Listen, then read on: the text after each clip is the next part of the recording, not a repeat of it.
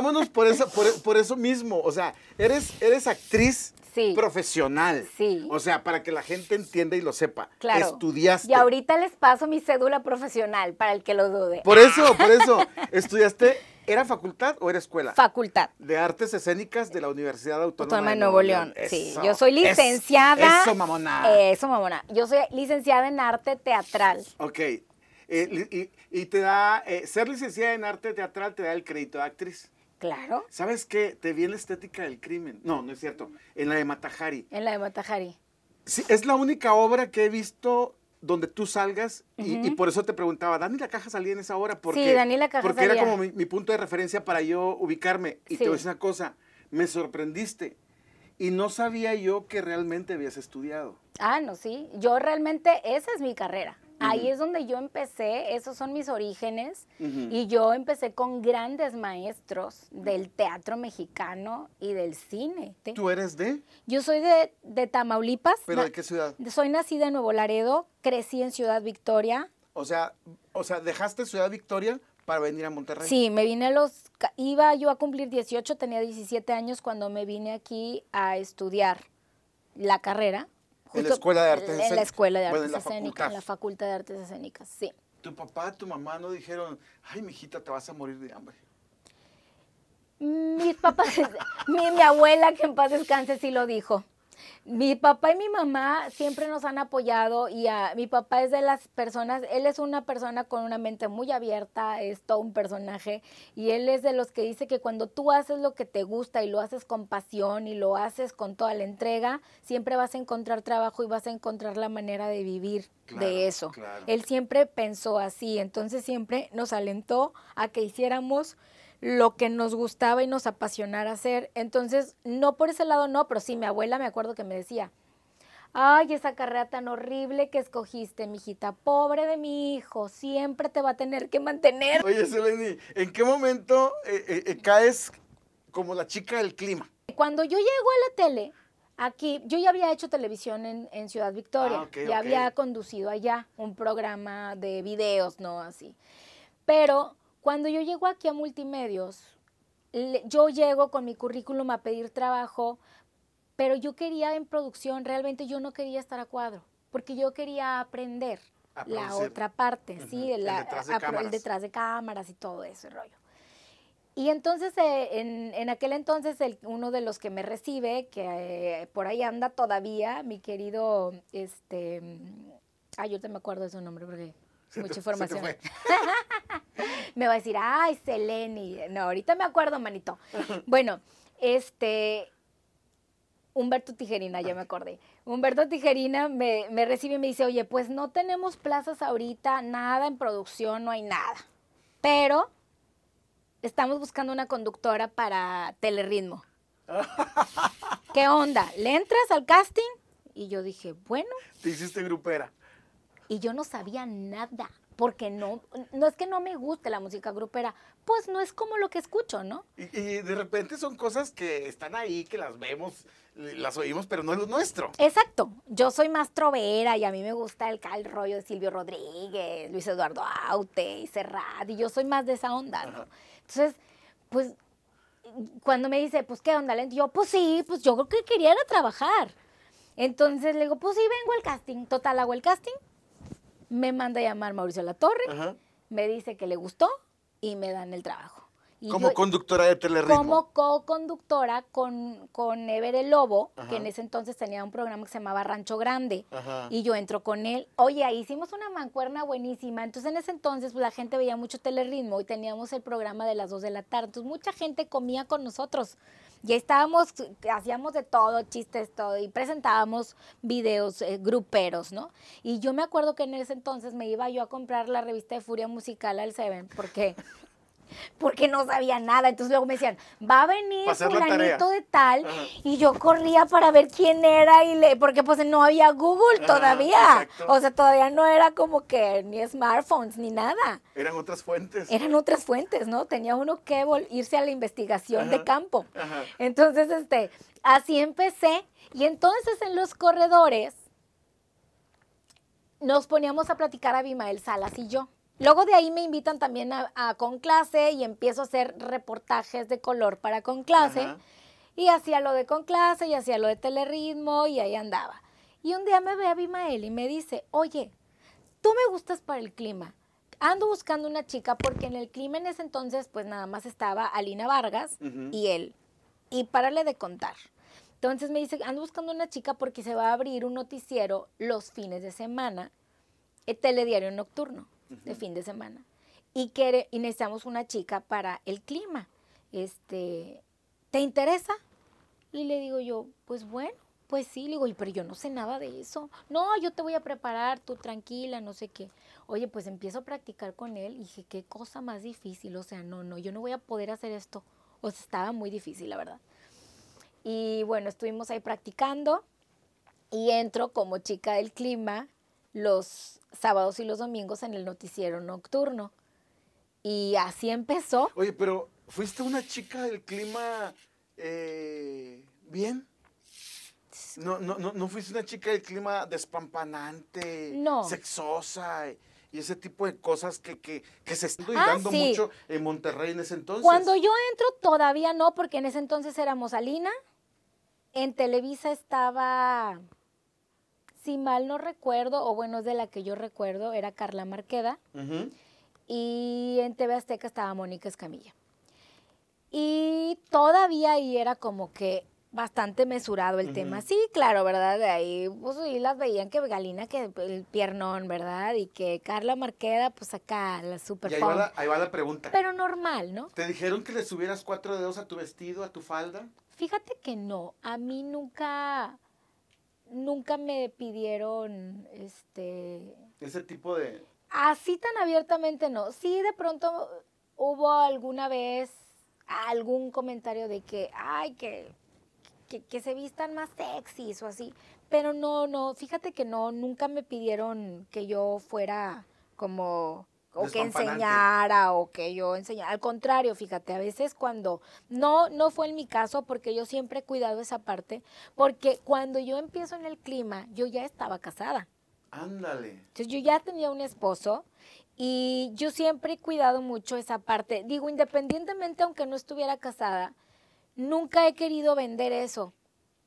Si se ha dado o si me, eh, me, me dicen, ay, no, que pues bueno, ha sido ahora sí que por añadidura, pero no es algo que yo haya buscado. Fíjate que tú y Arlet Fernández siempre se me eh, han hecho así como que chicas del clima, eh, nada, eh, nada al prototipo que de repente se buscaba. Sí, porque es que sabes qué pasa. Eran como que muy correctas en su vestimenta, muy este, muy ejecutivas de Ajá, pronto. sí, tratábamos de buscar como, y Arled igual, ¿no? Y yo trataba siempre de, de dignificar el espacio porque creo que empezaron a ver más chicas y más chicas y más chicas y luego salían unas así ya con unos escotes, de que muy respetable, ¿verdad? Pero luego ya la gente no la no veía la sección por, por saber cómo iba a estar, sino y aquí en nuestro nuestro espacio, en nuestro eh, estado, pues el clima sí es muy importante. O sea, el pronóstico del tiempo en verdad es muy importante porque aquí no sabemos si va a llover, si va a hacer calor, si va a estar fresco, si que- va a entrar el frente Oye, frío. y no es nada fácil. No. O sea, tienes, tienes que entenderle.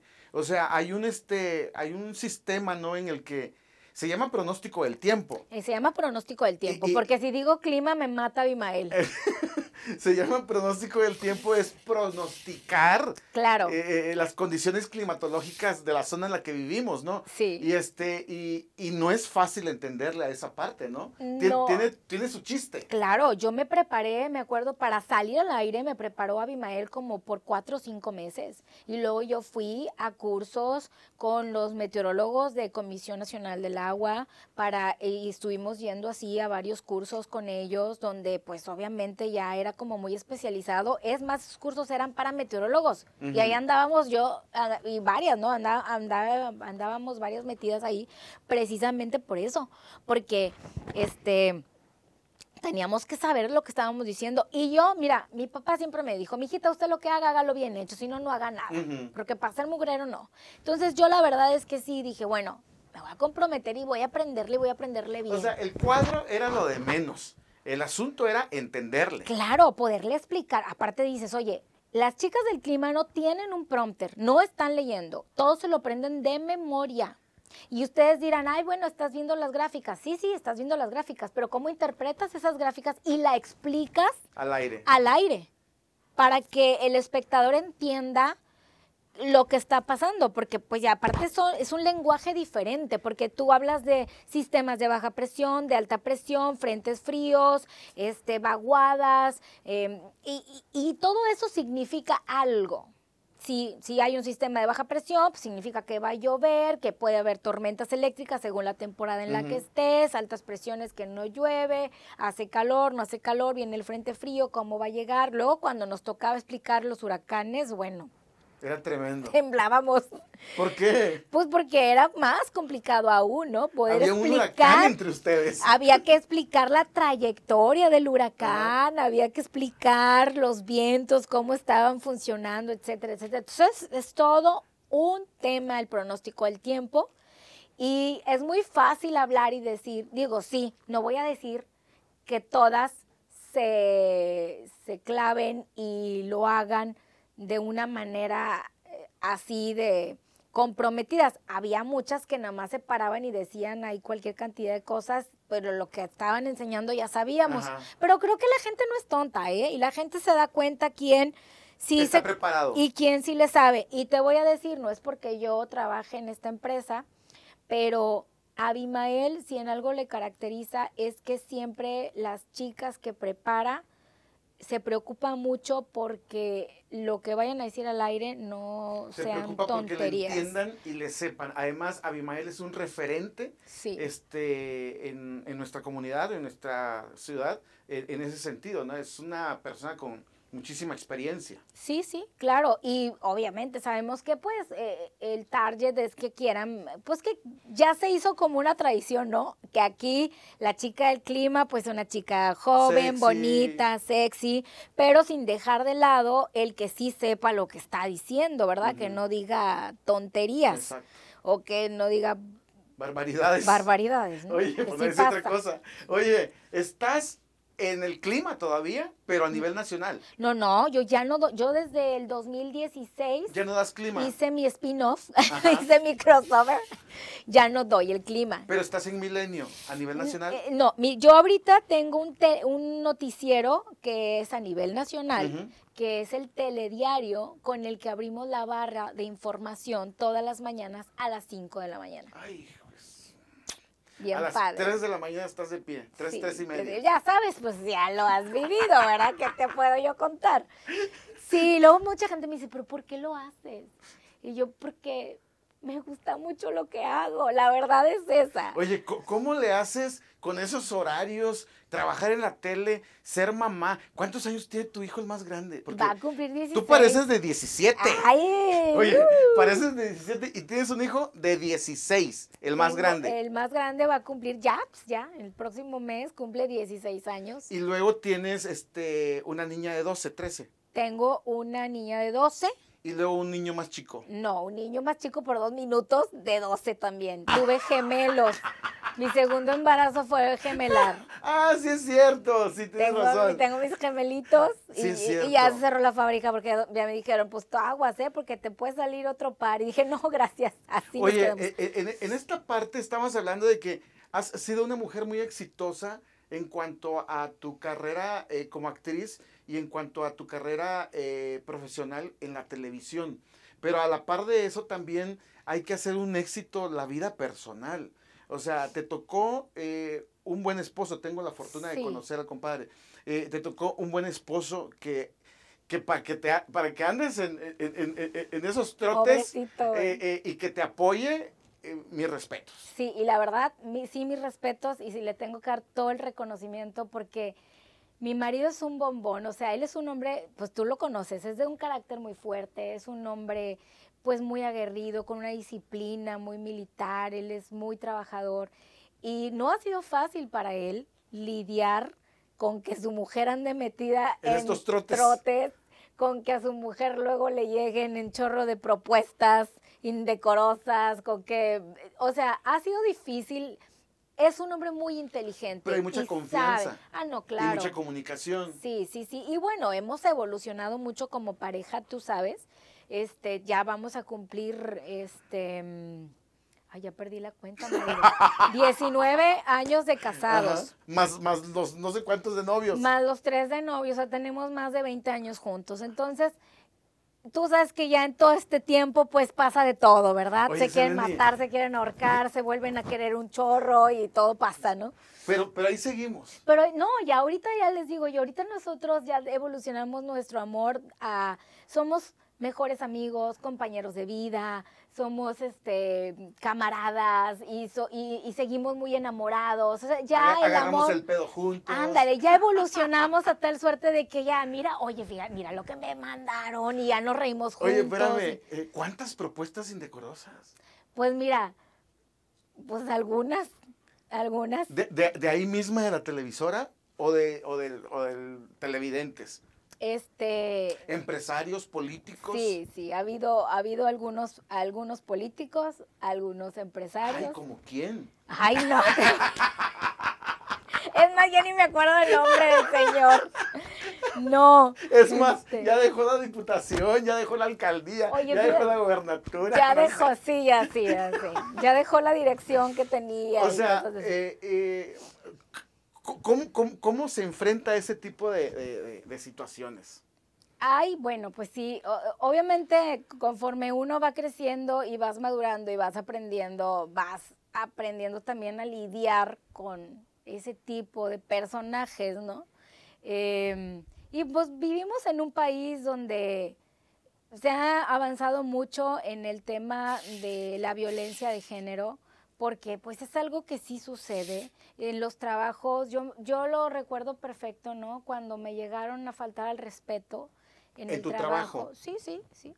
Este, me decían, es que ve y denúncialo y di. Y yo, ¿y qué va a pasar? No va a pasar nada. Lo que va a pasar es que yo voy a perder mi trabajo y él va a seguir ahí porque desgraciadamente nadie escucha a una jovencita de 20 años, porque finalmente a los jefes lo que les importa son los números y no les importa que me hayan violentado a mí.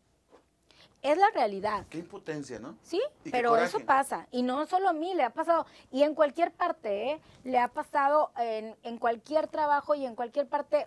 Yo creo que cada mujer tenemos una historia que contar respecto a En eso. ese sentido. En ese sentido, ¿no? Entonces, este, creo que hemos avanzado muchísimo. Inclusive lo vemos, ¿no? En nuestra propia empresa ha avanzado mucho ese tema. Pero se saliste, cuida mucho saliste más. limpia de la situación y con tu trabajo este, Sí, definitivamente. Mira, yo creo que la- el tiempo pone las cosas en su lugar. Cuando uno dice, a ver, yo no voy por aquí, esta no es mi línea, esto yo no lo quiero, pues la- estos personajes lo entienden. A lo mejor no te van a dar trabajo en ese momento, pero la vida es muy, muy sabia y el tiempo pone a cada quien en su lugar. Entonces, tú sabes que ningún lugar es eterno. Entonces yo a lo largo de estos 20 años en la empresa he visto ir y venir a mucha gente y he visto a grandes cabezas que yo pensaba que eran intocables Caerse. caerse e irse, ¿no? Sin que yo hubiera hecho absolutamente nada. Y he seguido con mi trabajo y he seguido con mi vida y fluyendo con la vida. Yo siento que no puedes forzar un lugar. Cuando ya no, ya no estás ahí, o cuando ahí ahorita no se puede porque, por- porque está complicado, porque tú no vibras en esa sintonía, pues lo mejor es no estar, retirarte y esperar que el momento adecuado llegue. Cambiando de tema, Seleni, la, la vida este, ha sido muy, muy sufrida contigo. Pues no sé si sufrida, pero creo que sí me ha enseñado a golpe y porrazo. Creo que me ha tocado vivir situaciones muy duras. No quiero decir de que, ay, este, ah, como he sufrido, porque yo sé que ha habido, mu- hay muchísima gente que le ha tocado peor que a mí y yo la verdad es que no me puedo Que a ti quejar. te tocó una muy, muy, muy, muy tremenda. Sí, sí, me tocó una muy La- tremenda, la- pero aún la de tu así, niña. pero aún así, fíjate que yo me siento bendecida, porque sí me tocó quedar na- eh, enfermara de cáncer cuando tenía cinco años y fue muy triste y muy doloroso y se me vino el mundo encima y, y, fue un, bache terrible en nuestras vidas, pero salimos adelante, dijimos, pues vamos a dar batalla, vamos a darle. Y cuando yo veo que ahí conocí a muchas mujeres que estaban en mi misma situación, porque pues, no era la única y desgraciadamente si ustedes van y se dan una vuelta por un hospital, este, se van a dar cuenta que hay muchas mujeres que ahorita están luchando por la salud de sus hijos. Entonces, muchas no lo lograron. Muchos niños se quedaron en el camino, en ese pabellón. Y yo me siento bendecida porque mi hija está conmigo. Mi hija está bien y está dando batalla y me hace berrinches y corajes todos los días. ¿Pero está ya totalmente libre? Sí, mi hija, bendito Dios. Digo, le falta un solo estudio que no hemos podido hacerle porque pues, se nos atravesó la pandemia. Ya sabes que el tema con los seguros es un problema. Este, pero este es realmente un, un, hemos estado, por supuesto, siempre con su doctor ahí revisándola y todo está bien. Entonces ella ya cumplió cinco años en remisión, entonces prácticamente ella ya está sana. Lo superó. Sí, eh, tenemos que hacer este otro estudio que te digo para que ya el doctor oficialmente pueda decir. Y sigue tomando tratamientos, me imagino. Fíjate que no, o sea, ella ya no toma ningún tratamiento. Ah, Lo que pasa es que ella tuvo muchos problemas post el cáncer porque su cáncer fue en la pierna, en el hueso, en el hueso de la pierna derecha. Entonces ella perdió prácticamente de, de la mitad del fémur a la mitad de la tibia. Ella tiene una prótesis de titanio. Entonces, ha habido muchas complicaciones en ese caminar. Ella lleva 16 cirugías y estas últimas que fueron en pandemia en el 2020 sí estuvo muy grave porque se puso, se infectó una parte de la piel, no podía andar con la bacteria, entonces fue complicadísimo, aparte estaba el COVID, em, tuvieron que hacerle dos trasplantes de piel, entonces ha sido como más bien las secuelas que dejó el que el tumor estuviera en el hueso. Cuando pasaron los momentos más, más, más difíciles, más complicados, ¿te peleaste con Dios? Sí. Estaba muy enojada. Me peleé con él, dije, ¿por qué? me acuerdo una vez me senté en el en mi cuarto porque además no tuve chance ni de llorar ni de nada. O sea, Dana me la diagnostican el miércoles, un miércoles me dicen que Dana tiene un tumor, el viernes me dicen que es cáncer y el sábado ya le estaban poniendo la quimioterapia. Entonces fue así como me atropelló un tráiler y no supe qué pasó y ya mi hija está conectada. Entonces yo estaba sentada en el, en el, sillón de hospital y tenía a mi hija conectada a un aparato y le habían puesto un catéter y le estaban dando la quimioterapia. Y yo estaba pues en shock. O sea, no había llorado, no me había, este, porque no me podía quebrar, porque aparte el doctor nos dijo, a ver, yo no quiero a nadie llorando aquí en el cuarto, no quiero a nadie rezando ni nada, su hija está bien y va a salir. Y este, no quiero a nadie aquí aventándole mala vibra, la niña no tiene que saber que nada de esto está pasando, tenía cinco años, ¿cómo le explicas a un niño de cinco años que está pasando por algo así? Entonces, este, pues tuvimos que aguantar, ¿no? Claro que lloramos y claro que llegábamos a la puerta del cuarto y nos limpiábamos las lágrimas y entrábamos y entrábamos como si no pasara nada, ¿verdad? Pero pues en ese momento, este, sí fue muy duro y me acuerdo que la LIC María Julia me dijo, porque yo estaba en ese momento dando el clima con ella y pues hicimos una gran amistad, me dice, cuidado, Selene en el camerino me dice, estas enfermedades o destruyen a las parejas o las unen más. Cuidado.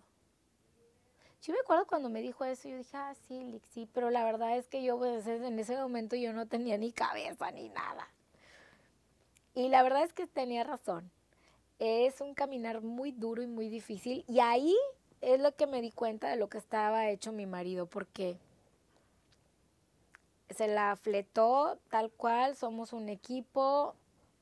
y cuando él se quebraba yo lo levantaba y cuando yo me quebraba él me levantaba y así entre los dos hasta que sacamos adelante. Y bueno, que bendito sea Dios, te digo, porque al final del día, pues el tratamiento se hace y uno, yo te digo, puse esa silla mm, como si fuera Dios y hablé con él y le dije todo lo que le tenía que decir y recuerdo que esa, esa noche también le dije, Señor, es tuya, yo te la entrego, siempre ha sido tuya, gracias por dejármela, para educarla y para amarla, pero en el momento, acepto lo que tú quieras.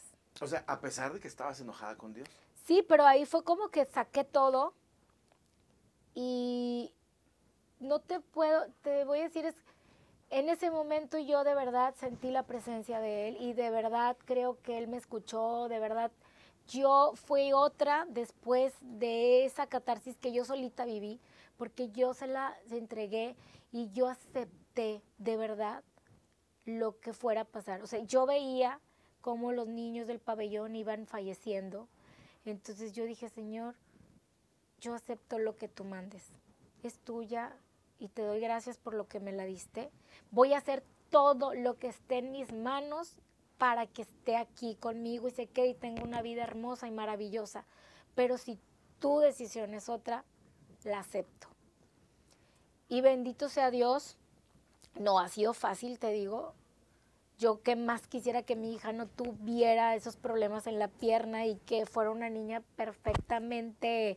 Em, no, no, no, no encuentro la palabra, pero digamos que sea feliz, ¿no? Porque sé que ahorita ella tiene ahí sus temas que sé que los va a sacar adelante porque ella es una chica súper resiliente y es una chica súper fuerte este, y muy inteligente, pero, pero está aquí, salió adelante. ¿Han llevado este, ayuda psicológica tu esposo, tú, la niña?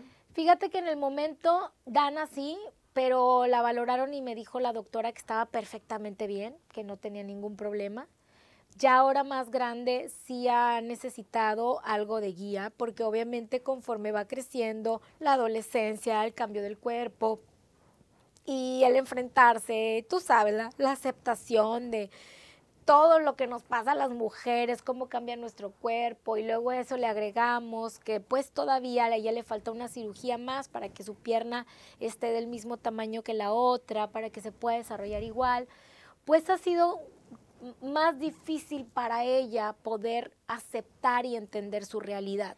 Aún y con todo esto, ¿te ha gustado tu vida? Sí, mucho. ¿Volverías a, vivir tu vida igual? ¿Le harías cambios o, o, la dejarías igual? Mira, qué difícil pregunta porque yo creo que si no hubiera vivido cada una de las cosas que he vivido, no sería quien soy ahora y vería la vida como la veo ahora. Creo que siempre he sido, a mí me gusta mucho la cultura hindú y una de las leyes de la cultura hindú dice que todo lo que sucede es lo que tenía que pasar, que es así el momento es perfecto y que era parte de lo que tú tenías que vivir, que nada es por azar ni por casualidad. Sin embargo, creo que yo en lo personal, sobre todo cuando era muy joven, ay, sufrí, lloré de más, pues por mensa, ¿verdad? Pero a lo mejor en mi yo del pasado le diría, ni te agobies ni sufras porque va a pasar y todo va a salir, ¿no? Pero creo que es parte de, de ese aprendizaje, ¿no? Que de ese bagaje y de esa experiencia de vida, ya cuando ya estás adulto, mayor o que ya tienes esta experiencia, ya sabes que hay cosas por las que no te puedes preocupar porque no las puedes controlar. Sin embargo, cuando eres joven, pues te quieres comer el mundo en una mordida y, también el, esa, es que sabes que las mujeres tenemos, y creo que es, era, al menos en mi generación, las mujeres teníamos un tema con, con el autoestima y con la aceptación por parte de los hombres, el que las abuelas y las mamás nos decían, pues es que así es, mijita, así nos tocó. Sumisas.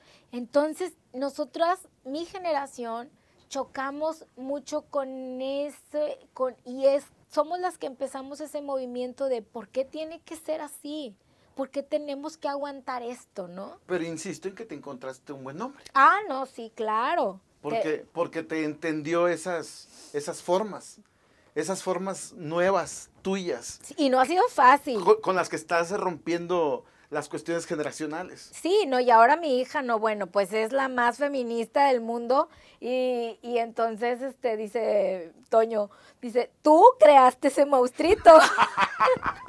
ahora es peor que la mamá, pero la verdad es que me da mucho gusto ver, porque yo todo el tiempo le digo a mi hijita, mi hijita, tú, tú vales mucho, tú eres un ser humano excepcional, tú nunca le puedes permitir a nadie, ni hombre, ni mujer, ni nada que te pisotee. Sí, tú primero, tú amate mucho, porque en la medida en que tú te ames vas a poderle dar amor a los demás, que son cosas que yo hubiera querido que alguien me dijera a su edad pero no, no te las decían porque no era la época, ¿no? Entonces yo ahora eran ella... otros tiempos. Eran otros tiempos. Entonces yo ahora ella sí la refuerzo mucho con todo esto porque quiero que ella sea una mujer eh, segura de sí misma. Me identifico contigo en ese sentido porque casi creo que todo lo que acabas de decir ahorita que le dices, también se lo digo yo a mi niña y también es una niña de 12 años. Exactamente, de edad. ¿no? Y, ya, y, eso es, y tú ya sabes qué es lo que no quieres uh -huh. para tu hija, ¿no? Exacto. Tú quieres que, que pues tu hija tenga un muy buen hombre, que la respete, que la apoye. Y, siempre vamos a querer equipo. lo mejor para nuestros hijos. Claro. Oye, Seleni, en verdad que te agradezco bastante. Eres una mujer exitosa en todos los sentidos, a pesar de los baches en el camino, que eh, eh, pues también son pruebas, ¿no? Y, este, y te agradezco la confianza, te agradezco tu tiempo por esta entrevista oh. y te agradezco que seas mi amiga. Ay, gracias, amigo. Gracias, gracias. No, por, gracias por, a por, por ustedes, esta, por esta plática tan, tan bonita, tan Ay, sabrosa. no, yo, a ver si y, no los y para, y para entender un poco más a ese personaje que sale en la televisión y que muchas veces eh, tenemos años y años viéndole y viéndole todos los santos días y no conocemos algunas otras, este, algunas otras vidas sí, de esa persona. Y a veces nos juzgan y nos juzgan bien duramente sin saber que somos un ser humano, que traemos atrás un chorro de carga igual que todas, igual que todos, y pues que no nos sentamos a pensar un poquito en eso, ¿no? Y yo me incluyo, ¿no? A veces también soy bien juzgadora y yo solita me jalo las orejas, digo, cállate la boca porque tú no sabes lo que trae en el morral, no sabes. a veces eres bien cabrón y hija de la chingada también. Sí, sí soy. ¿Y qué tiene? ¿Y qué tiene? ¿Y qué, y qué, y qué? Gracias. Bye. Gracias.